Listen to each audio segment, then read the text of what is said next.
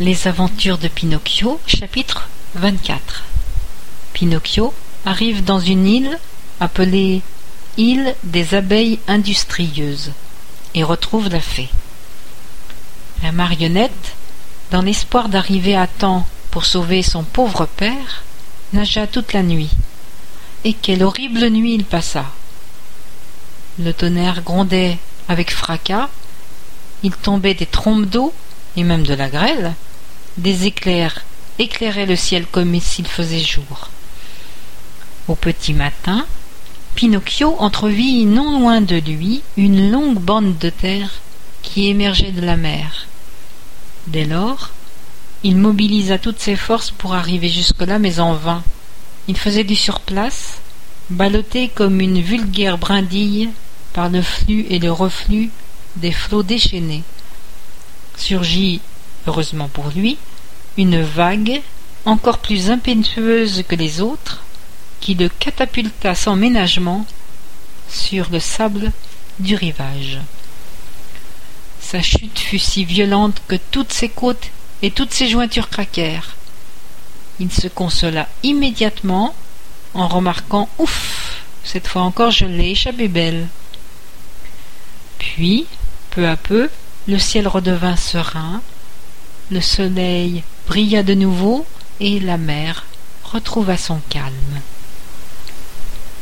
Pinocchio enleva alors ses vêtements pour les faire sécher et inspecta l'immense étendue maritime pour tenter d'apercevoir une minuscule embarcation avec un petit homme dedans.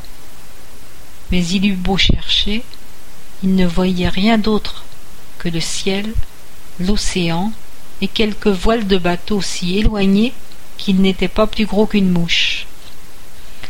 Si au moins je savais comment se nomme cette île, se disait-il. Si au moins j'étais sûr qu'elle était habitée par des gens civilisés, je veux dire par des gens qui n'ont pas la mauvaise habitude de pendre des enfants aux branches des arbres. Mais à qui demander? À qui s'il n'y a personne? À la pensée de se retrouver complètement seul dans un pays déserté, toute la tristesse du monde lui tomba dessus et il était sur le point de pleurer quand soudain il vit passer à quelques encablures du rivage un gros poisson qui vaquait tranquillement à ses affaires.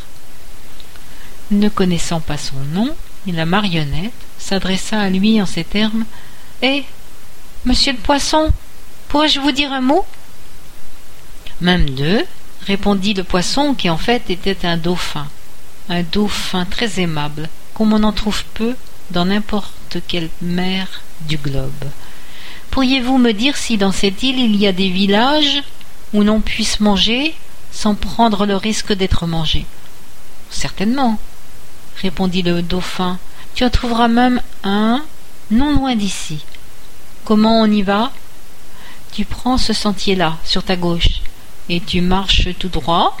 Tu ne peux pas te tromper. Autre chose, vous qui passez vos jours et vos nuits à sillonner l'océan, n'auriez-vous pas croisé par hasard une chaloupe avec mon papa dedans? Qui donc est ton papa? Oh, c'est le meilleur papa du monde. Comme moi je suis le plus sale gosse qui puisse exister. Avec la tempête de cette nuit, la chaloupe a dû sombrer. Et mon papa? Ton papa, à cette heure, aura sans doute été avalé par un redoutable requin qui sème terreur et désolation dans les eaux de cette île. Ce requin, il est vraiment grand? S'enquit Pinocchio qui commençait à trembler. S'il est grand, répliqua le dauphin, pour t'en faire une idée, je te dirais qu'il est plus grand qu'un immeuble de cinq étages, et que dans sa gueule pourrait passer un train entier avec sa locomotive. Oh, mamma mia la marionnette effrayée. Pinocchio se rhabilla à toute vitesse et remercia le dauphin. Adieu, monsieur le poisson. Excusez le dérogement et merci mille fois pour votre courtoisie. Puis, sans attendre, il s'engagea sur le sentier à pas vifs, si vifs qu'il courait presque. Mais à chaque bruit, il se retournait afin de vérifier qu'il n'était pas suivi par le terrible requin, grand comme une maison de cinq étages, et avec un train entier dans la gueule. Après une demi-heure de marche, il arriva dans un petit village nommé le village des abeilles industrieuses. Les rues étaient sillonnées de gens qui couraient dans tous les sens et qui avaient tous quelque chose à faire. On avait beau chercher, on ne voyait ni oisifs ni vagabonds. J'ai compris, conclut immédiatement ce paresseux de Pinocchio. Ce pays n'est pas pour moi. Moi, je ne suis pas né pour travailler. Mais en même temps la faim le tourmentait, car il n'avait rien mangé depuis vingt-quatre heures, pas même un plat de vesse.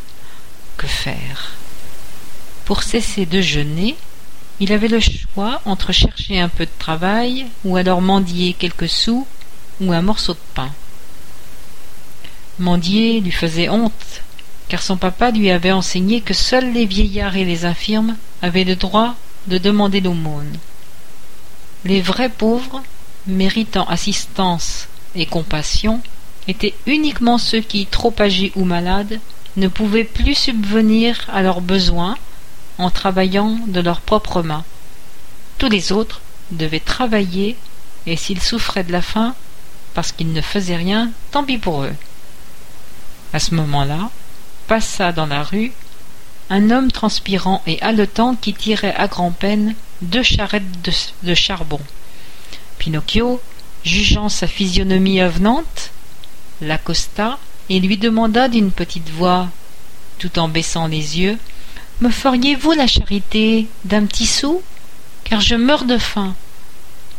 Ce n'est pas un, mais quatre sous que je te donnerai, répondit le charbonnier, si tu m'aides à tirer ces charrettes jusque chez moi. À quelle idée? répliqua la marionnette offensée. Sachez pour votre gouverne que je ne suis pas une bête de somme et que je n'ai jamais été attelée à une charrette. Tant mieux pour toi. Cas, mon garçon, si tu meurs vraiment de faim, mange donc deux belles tranches de ton superbe orgueil et prends bien garde de ne pas attraper une indigestion. Deux minutes plus tard, c'est un maçon qui passait en portant sur l'épaule un sac de choux. Mon bon monsieur, feriez-vous l'aumône d'un sou à un pauvre garçon qui baille tellement, tellement il a faim? supplia Pinocchio. Bien volontiers, lui répondit le maçon. Je te donnerai même cinq sous si tu m'aides à porter ce sac. Mais la chose est très lourde, fit remarquer Pinocchio, et je ne veux pas me fatiguer. Si tu ne veux pas te fatiguer, mon garçon, alors amuse-toi à bailler et grand bien de face. Ainsi passèrent en moins d'une demi-heure une vingtaine de personnes, à qui la marionnette demanda l'aumône. Toutes lui répondirent Tu n'as pas honte? Au lieu de traîner dans la rue, cherche plutôt du travail et apprends à gagner ta vie. Finalement, apparut une sympathique jeune femme qui portait deux jarres pleines d'eau. Bonne dame, accepteriez-vous que je boive une gorgée d'eau à l'une de vos cruches? quémanda Pinocchio dont la gorge brûlait, asséchée par la soif. Bois, mon garçon, lui dit la jeune femme en posant son fardeau à terre. Pinocchio but comme une éponge, puis murmura tout en s'essuyant la bouche. Maintenant, je n'ai plus soif, mais comment faire pour ne plus avoir faim? La gentille dame, entendant ces paroles, s'empressa de dire si tu m'aides à porter l'une de ces jarres, je te donnerai un beau morceau de pain quand nous serons arrivés à la maison. Pinocchio regarda sans répondre la grande cruche. Et avec le pain, je te servirai un plat de chou-fleur à la vinaigrette, ajouta la jeune femme. Pinocchio jeta un autre coup d'œil sur la cruche, mais sans se décider. Et après le chou-fleur, tu auras droit à une dragée fourrée au rossolis. La perspective d'une telle friandise eut raison de la résistance de la marionnette qui, s'armant de courage, se décida. D'accord, je porterai l'une de ces cruches jusque chez vous. Elle était fort lourde, et Pinocchio n'eut pas la force de la porter à bout de bras il se résigna à la poser sur sa tête. Une fois arrivé, la gentille jeune femme fit asseoir Pinocchio à une petite table qui était déjà mise et disposa devant lui le pain, le chou-fleur et la dragée au rossolis. Pinocchio ne mangea pas, il dévora. Son estomac était aussi vide qu'un quartier déserté par ses habitants depuis des lustres. Les morsures de la faim se calmant, il releva alors la tête pour remercier sa bienfaitrice, mais il l'avait à peine dévisagée qu'il poussa un long Oh de, de stupéfaction et en resta médusé, les yeux écarquillés, la fourchette en l'air et la bouche pleine de chou-fleur. Qu'est-ce qui me vaut tant d'étonnement? interrogea la jeune femme en riant. Vous êtes. balbutia Pinocchio. Vous êtes. Mais vous êtes. comme vous lui ressemblez. Je me rappelle bien, oui, oui. Les mêmes yeux, les mêmes cheveux, oui. Oui, des cheveux bleu nuit, comme les siens. Oh, ma chère petite fée, ma fée à moi. Dites-moi que c'est vous, que c'est vraiment vous. Ne me faites plus pleurer. Si vous saviez comme j'ai pleuré, j'ai tant pleuré. En disant cela, et tout en pleurant à chaudes larmes, Pinocchio se jeta à terre et enserra de ses bras les genoux de la mystérieuse jeune femme.